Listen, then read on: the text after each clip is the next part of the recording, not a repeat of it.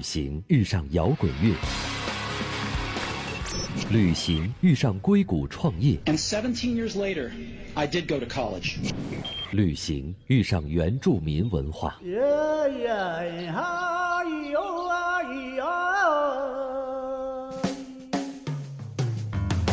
不谈情怀，只聊干货。一本旅行，各界大咖与你分享不为人知的目的地故事。本旅行的小伙伴们，除了收听节目外，你们也可以加入到我们的微信公众号“一本旅行”。方法很简单，在微信添加公众号里搜索“一本旅行”四个字，关注就可以了。在那里，我们准备了很多好玩的互动活动，以及一些神秘的奖品，比如有我们定制的旅行基金，就等着你来拿呀！一本旅行，总能给你惊喜的微信公众号。世界是一本书。不旅行的人只读了其中一页。各位小旅伴们，大家好，我是主持人珍妮。今天呢，坐在我面前的是一位特别德高望重的重量级嘉宾，他就是刘世钊老爷子。他是出生于四川，长在北京，啊、呃，是四月影会的重要成员，是特别有名的一位摄影家。而且呢，他真是出生名门之后，是刘文辉先生一位爱国将领的孙子。从您爷爷那辈儿，是不是就对摄影特别情有独钟？他们倒没有，不过家里边嘛，总有相机，有一台蔡司。嗯，我第一次接触摄影是一九六零年，就是拿那台相机。给家里人拍纪念相，当然了，第一张照片拍虚了，手动了。那一九六零年的时候，如果有家里有相机，那还真不是一般的家庭哈。对啊，我们家恐怕解放前就有相机了。您的这个摄影的爱好也是源于这个家庭的耳濡目染，跟您的祖父有很大的关系呢。对啊，那第一次按下快门以后，觉得摄影是个特好玩的事儿，嗯，所以说这后来就抢着给家里边拍照。到了六三年，我爷爷看我。老用家里那个相机，觉得有点浪费，因为那个蔡司相机嘛很贵的，嗯，然后花了十几块钱给我买了一个最简单、最简单的相机，哦，然后我从此就自己有了相机了。那您的爷爷应该是挺宠爱您的小时候，是吧？嗯，怎么说呢？我是有三个弟弟，一个妹妹，嗯，爱孩子嘛，老人都爱，当然我是长孙，所以说可能会他会更爱点吧。从他心里，实际上。在我们家，孩子他没有不爱的，是吧？我觉得您爷爷真的是一位传奇人物了啊！他是咱们民国的著名的陆军上将，呃，那么在这个呃西康，这西康省是西康省具体现在什么地方呢？西康省就是现在四川的甘孜州，还有就是雅安，还有就是西昌，哦，是就是那凉山州。哦，那听说那个您的祖父在西康省也是驻扎十年之久，而且在当地也被称作西康王，这这不是一般人吧？十多年，嗯，后来是三九年西康建省，哦，一直到解放四九年，嗯，可以说西康省主席就我爷一任。最后西康省也没有了，解放后西康省就取消了。对啊，这个名字对于我们来讲还是挺陌生的。嗯、其实我爷爷当时是住在那儿，是是非常艰苦的，那个是个很边远的，全是少数民族地区，交通也不方便，嗯、物质也比较贫乏的地区。但是我爷爷很用心的，嗯，治理了西康很多年，甚至提出了西康新西康十讲建设新西康的规划。当时给所有干部他都要讲，亲自讲，嗯嗯，也对西康的建设，嗯，也起了很很好的作用。是，那您的爷爷当时后来听说在解放战争中也是一举率领部下起义，真的是一位性情中人啊。因为他从年轻的时候，从很早他就反蒋，跟蒋介石有矛盾，后来嗯跟总理见了面，跟共产党就有合作。哦然后后来，因为他反对蒋介石独裁嘛，嗯，后来就四九年的时候就起义了。起义的时候，曾经蒋介石到成都，想把我奶奶接到台湾作为人质，哦，我爷爷拒绝，又想把我爸爸弄去，甚至提出用蒋经国来换我爸爸，我爷爷也拒绝了。哦，哎呀，真的是。非真是拥有非常这个高尚的人格，而且是一个特别呃显赫的这样的一个家族哈，刘老先生。而且我我真的是听说这个之前这个就是刘文辉先生，您的祖父曾经说过一句很有名的话，说政府的房子如果比学校好，那么县太爷就应该就地免职。对，曾经嗯有个误传嘛，说是政府的房子比学校好，县政府啊，嗯那个县长就就地正法。实际上，我爷爷的政策不是就地正法，当时流传是个就地正法，那可能是个误传，或者是当时去的人没听清楚四川话的原因吧。所哦以，因为那个西康那个地区非常落后，非常贫穷，而且教育也是很差的，所以说我爷爷他要提倡一下教育，才能够振兴那个地方的经济发展。嗯，哎呀，我觉得您真是有一位特别了不起的爷爷。但是据说您家族里还不止您爷爷这么一位啊、了不起的人物，好像您还有一位五爷爷，也是一位传奇人物对啊，刘文彩啊。收租院啊，那个那些什么水牢啊，过去的多少年，甚至上过教科书。哦，真的吗？但是后来水牢也也被否定了。但是是实际上，在我眼里边，我觉得可能现在什么九零后小孩都不知道，知道但我们我是八零八零年代，但我们都知道，还是一个挺著名的历史人物。实际上他在当地口碑是不错的，嗯，人无完人嘛。但是当地最好的中学，文采中学，后来叫大冶中学，都是他捐资，捐了上亿当时的法币盖的。哦，获到过当时国民政府的嘉奖，而且修水利啊这些事儿，他也做了很多好事儿。一个一个，实际上现在讲起来应该是中产阶级吧，嗯，地主也好是什什么也好，是他其实上在社会上也要起到很多有有一正定不正同责任量的作用，正面的作用。你不起嗯作用的话，你在当地是没法生存。哎呀，真的是一个特别有意思、很传奇的家族哈。这说到摄影啊，我好像您还是四月影会的一个重要的发起者或者成员是吧？对，哦四月影会嘛，就是七六年四五，大家反对四人帮的那个嗯天安门事件，很多人就在那儿去拍照。我当时呢，也是每天往那儿跑，骑着自行车，拍完照片回家就把它冲出胶卷来。冲出胶卷洗了照片还给我爷爷看，因为我爷爷那时候嗯动不了嘛，总理去世，我爷爷很伤心的。嗯遗体告别我也是陪我爷爷一起去的。是向总理遗体告别，所以说每天就拍完照，同时也给他看，同时我也留下来。然后完了以后，突然宣布是反革命事件，我就赶快把这个胶片这些都给藏起来。我们家人也告诉我说的，你你要是想留，你一定要藏好了，要么你就销毁了，因为当时政治的那个环境是很糟糕的，嗯随时可能你在我那儿拍照，如果让警察盯着，警察跟着你来，就会跟你们家来了，那哦可能的。就当时就是很恐怖的这这那种环境吧。当时嗯。拍照其实还不是一个我很多人，但是他可能，你像我有的朋友就曾经被被抓起来了，因为就因为拍照，因为当时拍照人太多，但但可能有些便衣他要盯住一些人，是因为涉及到一些敏感的我不知道这个东西他盯住谁了，这个这个要问 当时的嗯人了。好吧，我们我们且不去分析当时的嗯那个复杂的政治情况。我觉得这个四月影会作为新中国成立以后民间最大的一个摄影团体，它的意义还是很重大的。它是当时四人帮的余毒还存在，我们在四人帮达到以前就编一本书，叫《人民的悼念》嘛。嗯那那本书是纪念周总理的。所以四人帮达到以后，然后那那本书呢，就正式出版了画册了。编那本书的时候，大家等于是志同道合走到一起，所以说就讲，哎呀，大家除了这些照片，然后每个人又把自己拍的花呀草呀，甚至一些个嗯抽象拍的呀，嗯一些个嗯纪实的呀，都拿出来，哎，大家说，哎呦，这么多好照片，是而且都是没见过的，嗯因为都是正规的，像那个国家办的什么全国影展，都是非常那个时代都是比较粉饰一些的呀，那嗯那种很就跟报纸上登的东西似的。是所以说我们就嗯自己要办个影展，就嗯办了。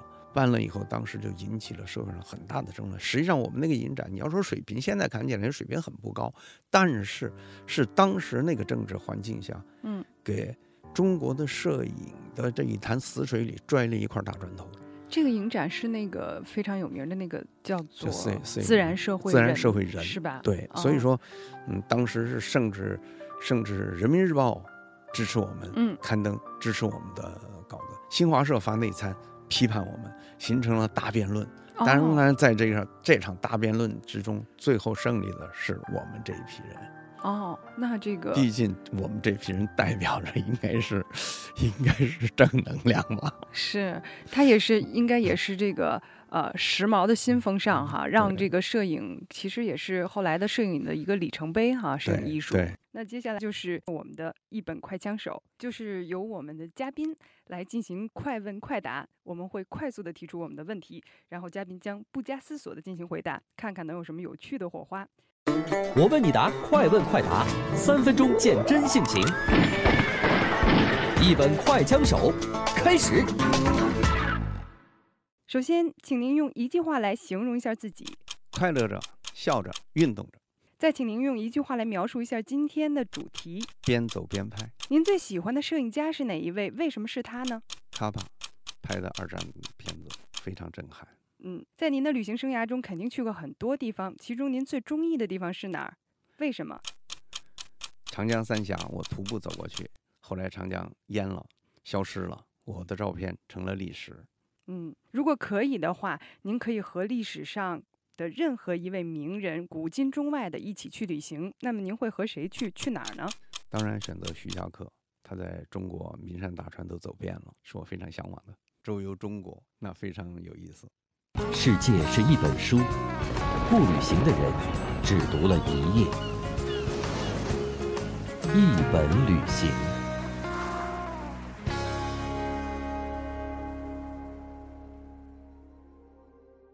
那熟悉他的摄影爱好者们一定都知道，刘世钊先生有一个非常著名的名作，叫做《空谷耗子》。那这个作品呢，也是和他的老家四川有着呃很大的联系啊、呃，因为是他当年在九一年的时候徒步三峡之旅的时候啊、呃、拍的这样一组片子其中的一个。啊、呃，那我们现在就想聊一聊这个空谷耗子诞生前后的故事。我先说为什么去徒步三峡吧。好，嗯、因为我从七九年到这单位，八零年就去过三峡采访，但是那时候都是坐船，后来又去过几次，路过三峡都没有真正踏踏实实的踩到三峡的峡栈道上过，是都是坐船看。像重庆那边，那是三峡是重庆跟那个呃宜昌交界的地方嘛，又经常有雾，所以看到雾蒙蒙的。有时候看到三峡上栈道上，有的人背着背篓，跟蚂蚁似的在那儿走。哎呀，当时作为一个搞摄影的时候，看着这个挺激动的。哎呀，真想在那跟前儿去拍拍这些人是怎么回事，怎么在劳作的。所以后来三峡工程要上马了，我想我可以去走一趟啊，走一趟沿路拍，我觉得可能很有意思。因为三峡工程要上马以后，这个这个会被淹掉的。在单位我提这个选题，当时我是摄影记者嘛，嗯，你说谁跟你去啊？我说我自己去啊。那文章呢？文章我自己写，不行，你你自己还写文章，当时就看不看不起嘛。因为我我的确我自己从小功课就是喜欢数呃数理化，不喜欢语文、政治、地理、历史。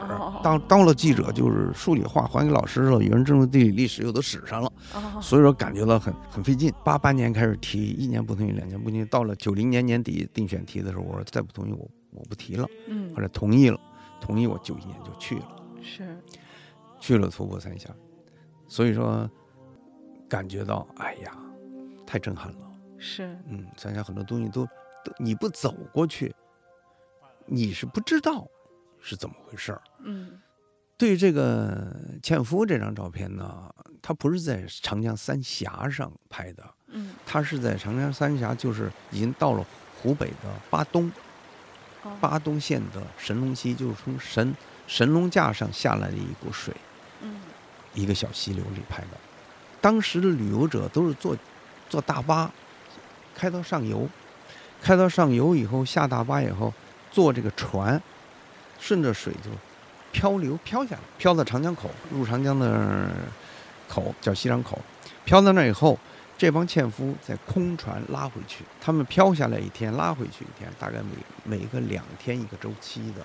后来我说，哎呦，有这种纤夫，我说我要采我采访，我不跟着不能跟着旅游在那去漂一趟没意思啊。对，我就跟当地联系，我说我要坐这个船啊，嗯，跟着他们逆逆水行舟往上走，看看他们的一路。就是空乏的时候哈。对，后来得跟他们聊嘛，为什么他们要脱？后来我看到他们的劳作，才知道不脱都不行。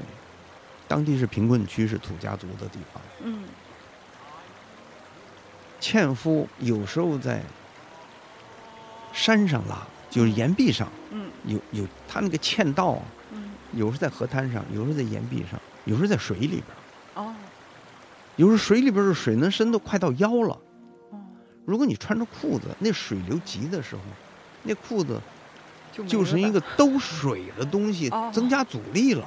对，而且那时候他们贫困，他们又不可能像现在，你可以买一个紧身的游泳裤衩儿，对对吧？什么什么就就可以了，解决。那时候没有这东西，有刚出来一个游泳裤几十块钱，二三十块，嗯。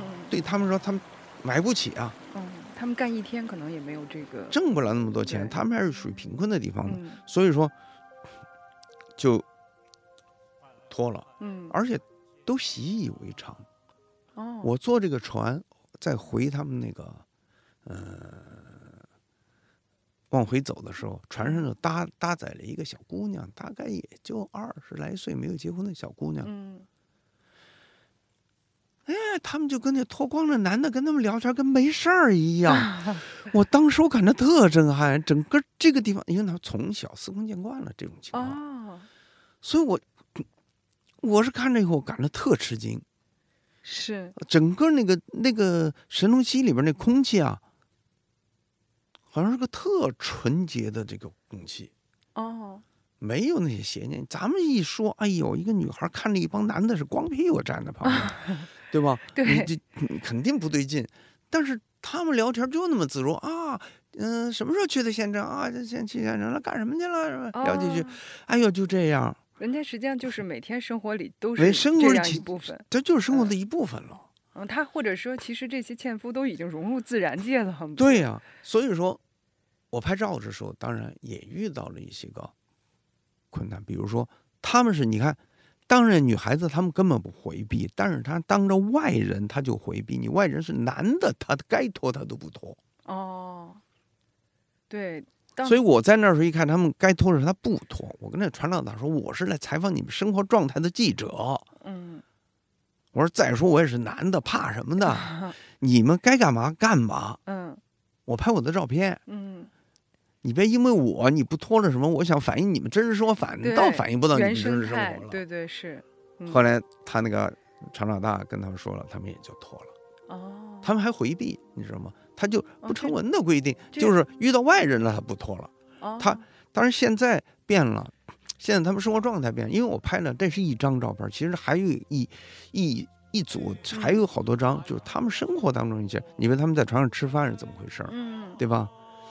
反正船板一拉开，底下就有锅，弄弄点已已经蒸好的米饭，在里边搁上豆豉一炒，哦哎，就吃那炒饭了。你比如说那个那个嗯那个糕，他每天经常要换新的了，拿火烤了什么的。那个那牵牵绳是什么做的？牵绳可不是绳子，啊，哦，那是什么呢？那是竹子，哦，是吗？切成很薄的竹片以后编出来的。哦，所以它韧性很强，嗯，韧性。很强，而且很结实。哦，哎呦，想象不咱们想象的是那个是个绳绳子，嗯根本不是，是是竹子。哦，那这个他们握在手里，它它是它不是，它是然后有一个连接，连接在一一块布，它就整个是哦连接在布上，然后拴在上面，套上了很结实的扣，然后就在自己肩膀上一个就跟就跟斜挎着、哦斜挎着嗯这么这么拉。哦，嗯就是这些细节，其实您都采访到了，您也这我一组的看到了片子都对啊都记录下来了。都有啊，哦，就是以那张叫做《空谷 House》的那张片子为代表。那张照片其实上代表的是，嗯、那个年代他们的生活状态。当然拍的也，那张照片拍的也比较理想了。哦，那张照片是怎么拍的？就是就是一一下就就就这种状就很理想。他这种状态，我说我不能坐站在船上拍，啊，我站在船上拍的话，船是晃的，是，拍出来照片会虚，嗯，所以说我要站到河里边去，河水不到膝盖吧，哦，但是河里边石头啊，又硌，我脱了鞋，哦，又硌脚又滑，是，我简直站不住。你抱着相机一下摔水里就完蛋了。对，所以说那个船老大看见我了以后，他把他的草鞋脱下来哦，让我穿上，那穿这个就没事儿了。当然我们都是说的四川话，我用四川话跟他交流。哦，所以您很便利哎哈，在很方便三峡这次然后穿上这个草鞋了，嗯哎呀，又不硌脚又不滑了。哦，我就站在河里，他们这拉着走，我就在那拍一张一张拍，拍了好多张，十几张吧，嗯，选了一张最好的。哦，所以还是。真是和当地的您的受访对象的这个深入的交流，给您带来了很交流了，大的便利。就是是朋友了。现在我要到那个地方去，那个船老大跟我同岁正好，哦，嗯，四八年生的，然后知道我去了，就一定要到他们家去，在那儿住两天，吃吃腊肉，喝喝酒。哦，我都去过他们家两次了，到那儿他要知道我，他肯定要叫我去喝酒去。是是是是。当时的那个照片拍出来以后，当然是方方面面都很美，尤其这个几个纤夫的这个哎。主人公，真的是肌肉扎实、体态健美，而且是皮肤也是黝黑啊，跟他背后的这个三峡的这样的一个背景啊融合在一起，真的是天人合一的这样的感觉。我真的觉得这个照片它超越了一幅照片，是因为我们其实从这个照片里看到很多动态的东西。对虽然没有置身三峡，但是能够看得见他们这个在拉纤时候的那个场景啊，甚至能听到他们是也是不是有这种对叫这些口号，有这些号子对什么的他是有号子的，啊。然后所以说我叫空谷，我就我为什么给它起名儿，就是山谷，一个空空的山谷里边，就他们哎呦哎呦的那种拉的那声音，我就想的是，就通过照片儿，人闭上眼睛看着这照片，那好像能听到耗子的声音。嗯，我觉得您达到目的了。那说半天这张这个空谷号子了哈，这个除了我们刘老先生，除了这个空谷号子，当然还有很多的代表作品。但是我觉得他这个一路以来啊，都是做的很多事情都是特别的赞啊。比如说两千年以后，您一直是负责这个世界遗产巡游的这个栏目。对我们杂志那时候有有个世界遗产栏目，隔一期登一组，向读者介绍一个中国的比贫困世界，嗯，有文化遗产，嗯，有自然遗产，还有就是非物质非物质。文化遗产，都做过很多介绍，介绍过大概好几十个。嗯，您肯定是去过很多这样的物质或者是这个文化遗产了。那您觉得保护的、开发的最好的地方是哪儿？保护开发的好，其实各地都有特点，但是开发当中呢，有时候它还是会有一些个嗯不足的地方。嗯但你要说每个地方，你要说挑出哪一个来保护的特好，嗯好像不好说。嗯但是你要说给每一个地方，你要挑毛病，我觉得有都能挑出来。哦你比如九寨沟，嗯九寨沟之得名是有九个藏族的寨子，是老百姓在里边生活。嗯我八十年代去九寨沟的时候，里边老百姓在里边种地呀、哦什么的，放马呀都有。嗯，就是还有人在生活。现在就完全搞成旅游区了，我觉得这个旅游的开发嗯思路不对，是你完全搞成旅游区了。你搞旅游区，你应该把里边寨子的老百姓给动员起来，嗯把他们的居住的寨子原汁原味的保护起来。对你可以把里边改造好，是是对吧？里嗯边的卫卫生啊，各方面改造好，对吧？让人九寨沟，现在九寨沟没寨，嗯哎呀，真是很遗憾，就只剩沟了。就是啊，就光是沟，你是自然遗产，你没有生活在那儿的人，实际上你把魂儿给抽了，对，你只能是让人去看景去。我在国外去过好多地方，人很多地方的景色，他当地老百姓都融入到你的这个开发里。对我觉得这个旅游开发，咱们应该注注意这一点，就是说你要把这个老百姓、当地老百姓融到这边去，这可能就更漂亮。是，我觉得您说的这一点真的是特别对，就是我们真的国内的很多世界文化保护遗产，可能现在还仅仅是到了，就是只是把景儿给保护好，但是灵魂都已经被抽离了。他觉得那个人会破坏景儿，就把嗯人搬迁。是，其实真的不然。其实如果人走了，魂儿就没了，像您说的这样，就是是他的所谓文化就没了。对，是吧？其实也有，我 觉得国内很多很遗憾的地方，因为也看到欧洲有很多很好的地方，但是近两年我觉得国内也有一些地方开始慢慢朝这个方向做了，比如说乌镇，其实他们在那个呃乌镇的西栅，好像现在已经开始把呃原生的那些居民保留下来，由那些居民他去做这个呃民宿。就是，所以还有一些挺挺好的这些人情味儿，在。应应该是那样，就把当地的人、老百姓动员起来，参与到你的这个开发里边。对，比如说我其实。觉得，就像北京也是那个有一些就所谓的古老的这个街道，就是把老百姓都给都给迁走，然后变成商贩，就觉得挺没意思的。但是呢，哎，前门新改建了一条街，叫杨梅竹斜街，他就很有新意的把这个老百姓呃当地的这些居民还留了下来。而且他们其中日常的这些生活的这些呃很多的缩影啊，还都在这条街道里，呃，已经看到了是一个很好的这样一个希望。对，嗯我觉得应该这样，因为我我在瑞士去过那阿尔卑斯山的一个叫利达阿尔卑的小村庄，嗯。哎呀，很棒，说的到那儿住什么四星级酒店，其实那个酒店就是一个家庭的酒旅馆，对，呃，三层楼还是两层楼，就一层是那十来个房间是住人的，我觉得那比四四星级酒店都棒。嗯。它上面它那个上面缆车上去，上面不许汽车上，不许摩托车上，带汽油的东西都不能在上面上，是。没有路，是。就是缆车上去，嗯。然后再往上是是世界遗产那个那个欧洲最大的冰川阿莱奇冰川哦就在上边儿，哎，特好。我所以说中国的旅游开发，我觉得应该朝这个方向去。嗯，觉得您说的特别好。那我们休息一下，再接下来再去跟大家细聊一下。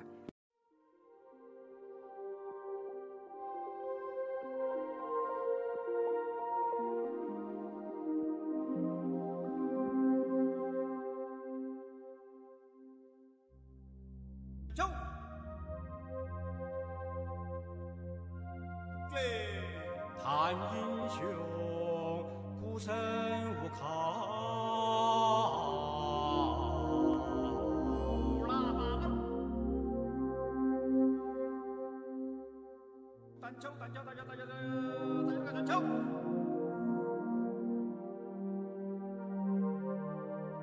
江山泡水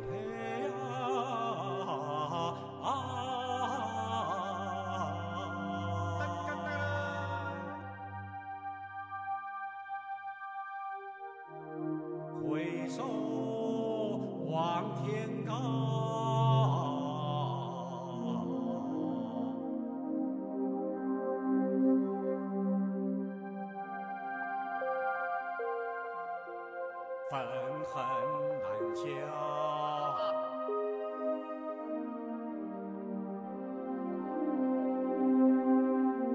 观